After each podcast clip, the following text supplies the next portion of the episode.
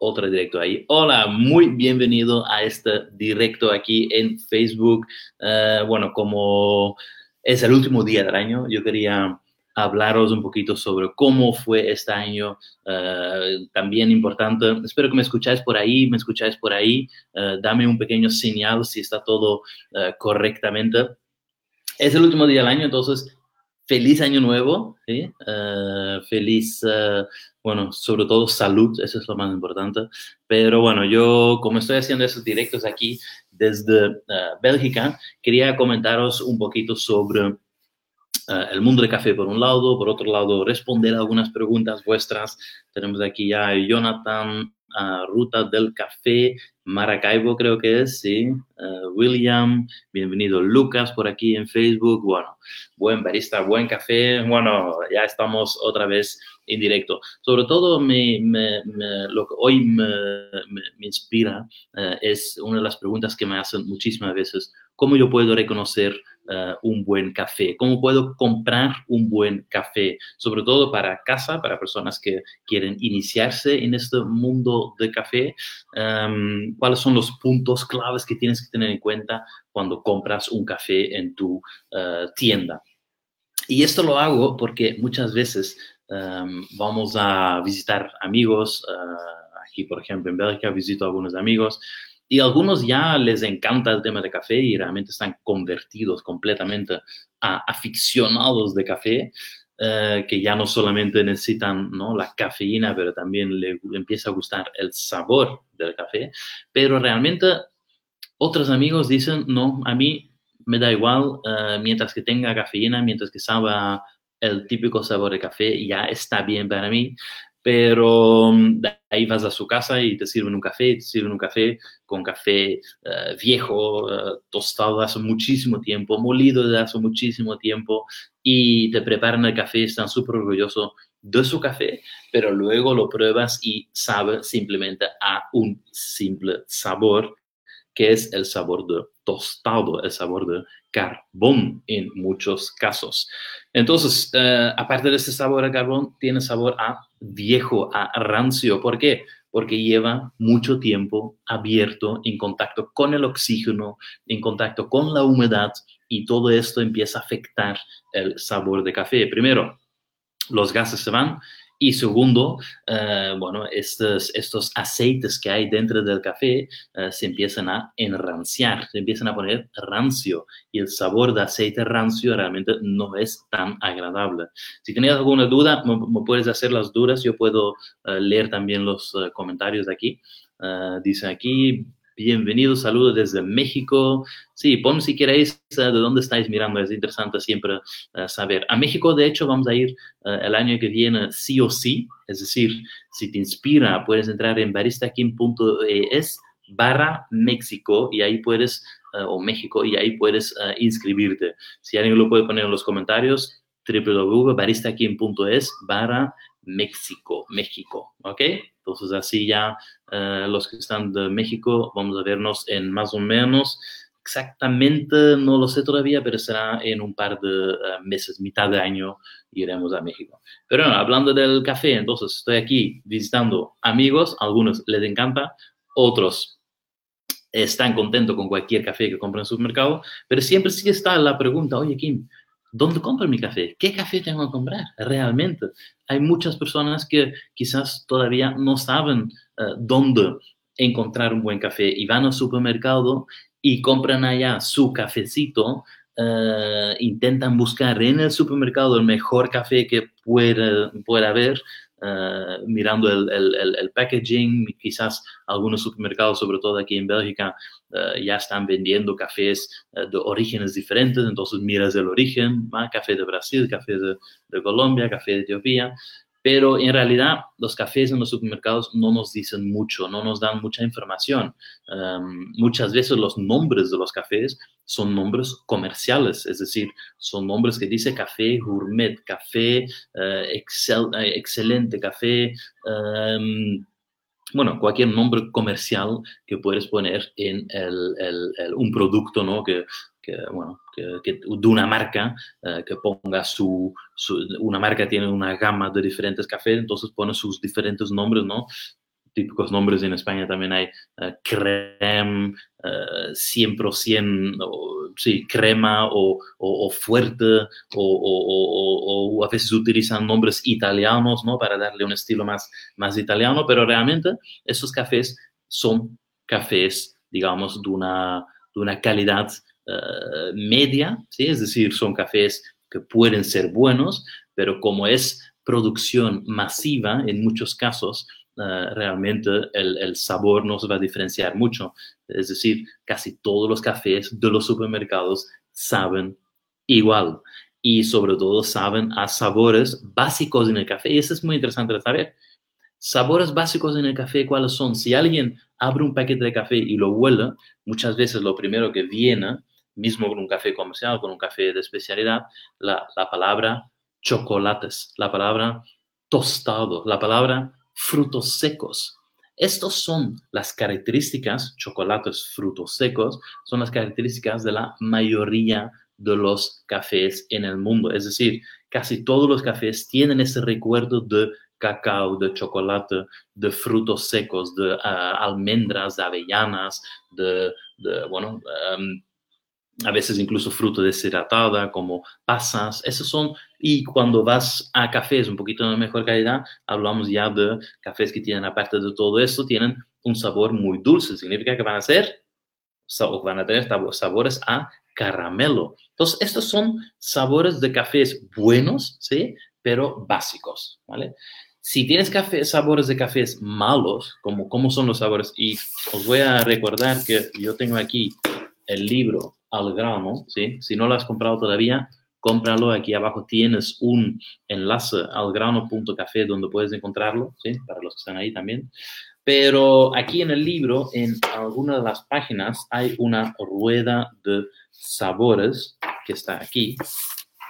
Y es la rueda de sabores de SCA, que es una organización uh, mundialmente reconocida que, uh, bueno, uh, crea conocimiento sobre café, que, que, que, crea eventos sobre café. Pero la idea es que cuando tienes sabores de café bueno, ¿sí? pero bueno comercial, hablamos de sabores uh, que recuerdan a chocolates, cacaos, uh, caramelos y muchos frutos secos. Esos son los sabores buenos, normales. Si hablas de sabores un poco menor, malos, digamos, o defectuosos, también lo podremos leer aquí, uh, vas a encontrar sabores como qué, como por ejemplo, sabores de uh, mo. Todos habéis olido alguna vez un trapo que ha, que ha dejado, uh, que estaba húmedo y que lo has dejado durante un tiempo guardado, luego lo hueles y este olor es el olor a mo. ¿sí? Este olor se encuentra en cafés que no son tan buenos. Otro olor que, que, encuentras con cafés que no son tan buenos es el olor a madera. Entonces ahora vas a pensar, uy, pero yo pensaba que café, muchos cafés saben a madera. Y sí es cierto, pero el olor de madera no es lo mejor que puedes encontrar en el café. Es decir, es un olor bastante básico también y es un olor que, que, que, que aumenta incluso con el tiempo que lleva el café cosechado. Es decir, si tienes cafés más viejos, vas a tener olores de uh, madera o olores maderosas. Tomás, adópalo, adópalo. Estamos aquí. Creo que tengo una. Un segundito.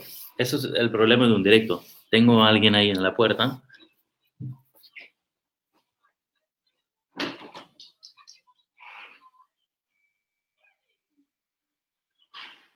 ¿Yo? Puede ser un directo.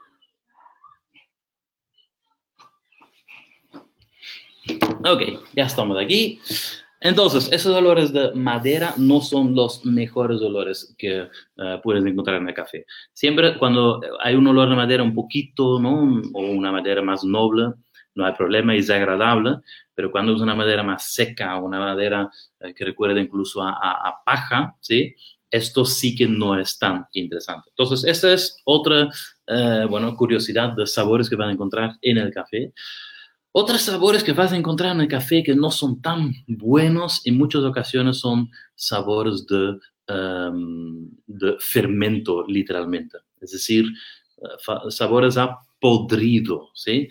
Eh, quizás exageramos un poquito porque, bueno, en muchos cafés no lo vas a notar estos defectos por una simple razón, porque los cafés en muchos casos se tuesta tanto que todos esos sabores que estoy contando de mold, de, fermento, de podrido, ¿no? De, madera, cuando lo tuestas más no lo vas a percibir y vas a percibir el único sabor que es el sabor que muchos conocen como sabor de café, que es el sabor a tostado. Entonces, el sabor a tostado se puede confundir con sabor a quemado, a sabor a leña, a barbacoa, a sabores a eh, tabaco quemado, a, humo, incluso en algunos casos, este ya es un caso muy extremo, pero por eso, realmente, esos sabores, si lo encuentras, no son buenos, no son los sabores realmente agradables en el café.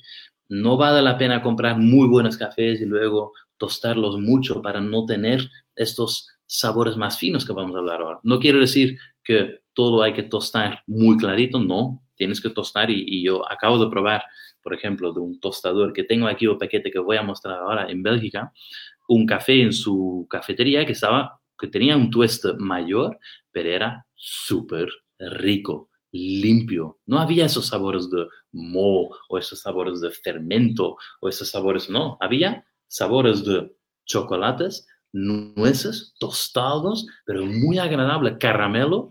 Y este es el sabor que yo encuentro en el espresso que a mí me encanta eh, encontrar. Si luego, aparte de esto, tenemos sabores más finos, como por ejemplo sabores frutales, ahora sí estamos hablando de cafés de excelente calidad. Es decir, cuando tú tienes un café que tiene una buena estructura de base, es decir, chocolates, frutos secos,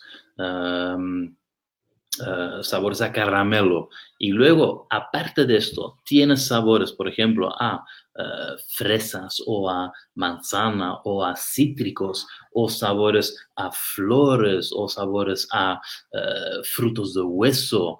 Em, esto empieza a ser un café de especialidad.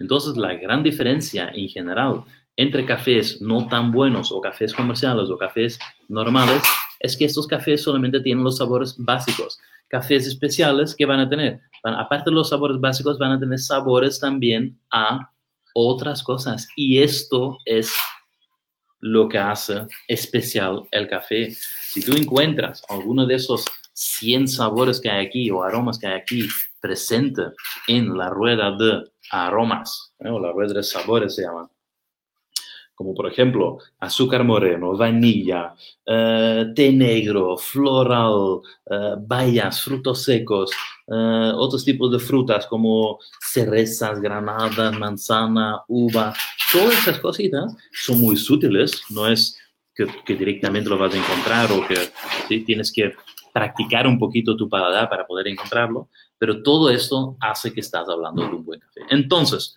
¿Cómo encontrar un buen café?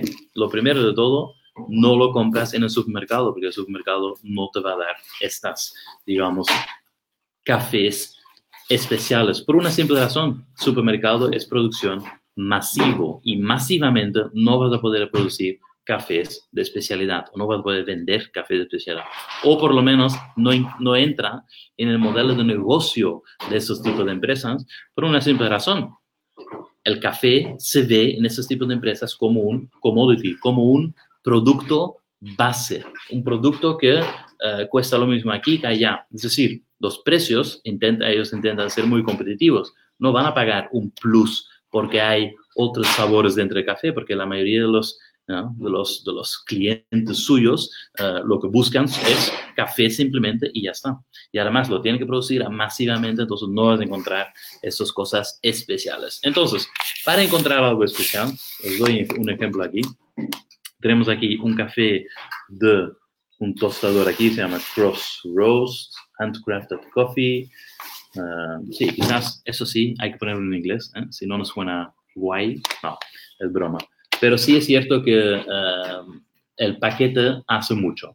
Ya ves que esto no es un paquete cualquiera, es un paquete un poco más trabajado, es un paquete que sobre todo da alguna cierta información, ¿sí? Voy a mostrar aquí también en esta cámara.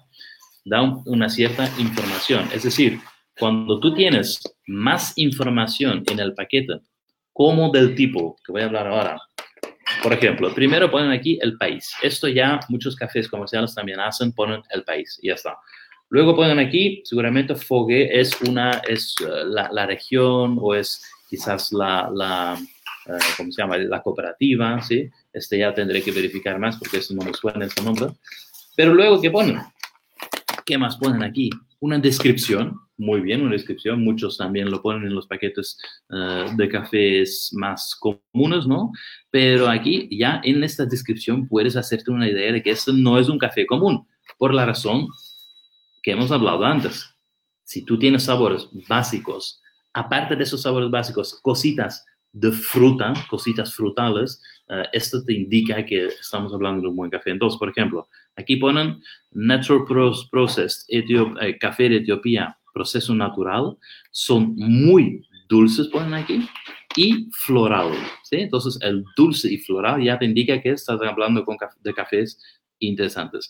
Este café es, eh, sí, se recomienda para filtro y expreso. Otro día hablamos de eso, de cómo reconocer para filtro expreso, pero lo interesante es que aquí te da una guía de cómo utilizarlo. Ahora ponen también 100% arábica y ponen la variedad. Y ponen la variedad aquí que ponen Heirloom, la variedad Heirloom.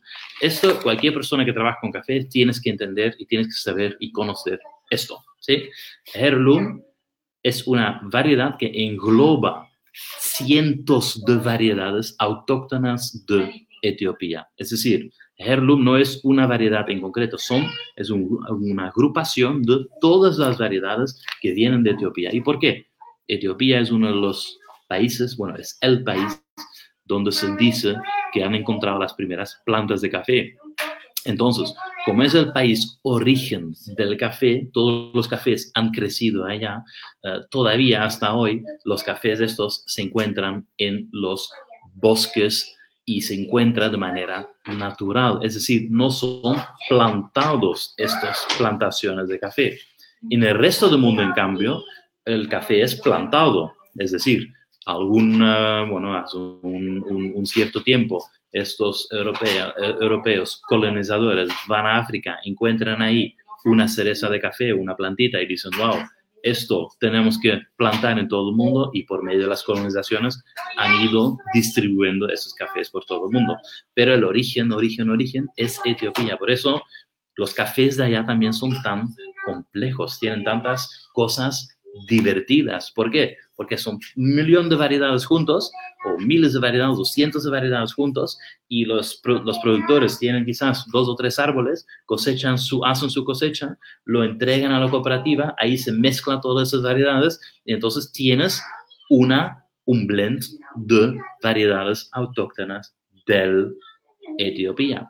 Y esto es lo que hace tan especial cafés de Etiopía si vives en Latinoamérica, tienes que probar alguna vez un café de esos. Y yo la próxima vez que voy allá, también siempre traigo cafés de África para que lo puedan probar, ¿vale? Ok. Aquí también ponen otra eh, curiosidad, que es la altura, ¿sí? Ponen aquí, por ejemplo, de 1740 metros a 1860, ¿sí? Esto en general no dice nada, solamente dice que estás cultivando café en zonas altas. Y esto hace que también tienes más dulzura y más complejidad en el café. Eh, ya entramos en detalle en otro momento, o si alguien quiere profundizar, tienes el libro, aquí abajo pueden encontrar un sitio eh, web donde hay un montón de proveedores donde puedes encontrar este libro y te lo envían por a todos los lados del mundo. Verifica un poco quién tiene el mejor precio para tu país y ya está. Pero la idea es esa, de que la altura indica, eh, para los conocedores, indica un poco eh, si, si, vas a tener más, más complejidad, más dulzura, eh, más o menos acidez, si vas a tener em, sabores quizás más básicos, en zonas bajas hay sabores más básicos, pero no, la altura siempre es un dato, pero si aparte de la altura no te dice nada más, no, tampoco te dice mucho. Pero bueno, otro dato interesante que ponen aquí ponen la palabra aquí, natural. Esto se refiere al procesado, es decir, el café es una cerecita, y tampoco voy a entrar muy en detalle, pero para que os hagáis una idea, el café es una cereza o viene de una cereza. Aquí puedes ver las cerezas, por ejemplo. Podemos ver aquí, todos lo veis, ¿sí? Perfecto. Pero esas cerezas contienen dos granitos, ¿sí? Esos dos semillas, digamos, dos granitos, dos semillas, dos semillitas, estos hay que sacarle de la cereza. Y la manera que sacan los granos de la cereza se hace de diferentes procesos, ¿sí? Por eso se habla de diferentes procesamientos o beneficios de café. Es decir, cómo tú sacas los granitos de la cereza es eh, hecho de varias maneras. Uno es proceso natural, como indican aquí. Y este simplemente quiere decir, cojo la cereza, lo dejo secar durante un par de semanas al sol o como, como quieres, pero lo dejas secar y luego se uh, tría o se a presión, a fricción, se quita lo que son los granitos de la cerecita que está secada. ¿Ok? Este es el proceso natural. Es el proceso más económico y más original que hay. Significa, tenemos aquí un café de Etiopía, súper original, sabores especiales que ya lo indican aquí. Y aparte de esto, sabemos un poco del, del, de, de, dónde viene, de qué altura eh, fue cultivado y cómo fue procesado. Y esto ya nos indica que vamos a tener un café probablemente en más condiciones. Pero la última prueba de fuego, ¿cuál es? Por supuesto, probarlo, abrirlo, molerlo y hacer un café con, por ejemplo, la French Press, como hemos visto ayer. Bueno, os he dejado aquí con un par de nociones de cómo reconocer un café en condiciones. Hay tanto, tanto, tanto en hablar de eso que voy a hacer esos webinarios y esto, esas charlas muchas más veces. Eh, mañana o uno de esos días tenemos un un invitado especial. Vamos a hablar sobre una de las uh, regiones en Europa donde se puede cultivar café. Vamos a hablar con uno de los productores uh, europeos que cultivan café de especialidad. Ese es algo muy especial. Um, además es un alumno mío desde hace cinco años. Uh, es decir, yo estoy muy orgulloso de ver esta evolución y de cómo ha conseguido eh, poner el café de especialidad en el mapa eh, del mundo. ¿sí? El café de especialidad europeo en el mapa del mundo. Pero más mañana sobre eso. Voy a mirar si tengo aquí alguna pregunta de alguien. Eh, veo aquí que somos de Edison de Ecuador, Rudy de Guatemala, Hola, Fritz de Ibagué, Colombia. Ahí tenemos a Carly, ahí tenemos a Roger Deck, tenemos a, bueno, bienvenidos todos aquí desde Facebook, desde Instagram. Y esto lo voy a postar también en YouTube. Quizás lo estás viendo ahora mismo, la, uh, bueno, el replay en YouTube. Pero en Facebook vamos a hacer cada día uno de estos, um, uno de esos vídeos. Entonces, cualquier duda que tenéis, lo podemos responder en otros vídeos. Luis dice aquí, hola Kim, he aprendido mucho de tu trabajo, eh, aprendí mucho sobre café con sus vídeos. Saludos desde Perú, saludos y nos vemos en Perú muy pronto. Si alguien lo puede poner en el comentario, agradezco. Uh, www.baristakim.es barra Perú y ahí puedes inscribirte para cuando yo voy a Perú, probablemente este año también, pero al final del año. Entonces, José dice que he probado café peruano, por supuesto, impresionantes cafés tenemos de ahí. Entonces, bueno, de Galápagos, Ecuador, wow, Juan, ahí sí que queremos ir nosotros, ¿eh? Galápagos, Ecuador, desde la Ciudad de México. Ok, bueno, muchísimas gracias por estar aquí y nos vemos muy prontito en otro vídeo. Tengáis un muy buen año a todos y nos vemos el año que viene, que es mañana. Buen barista, buen café. Y vamos al grano. Chao.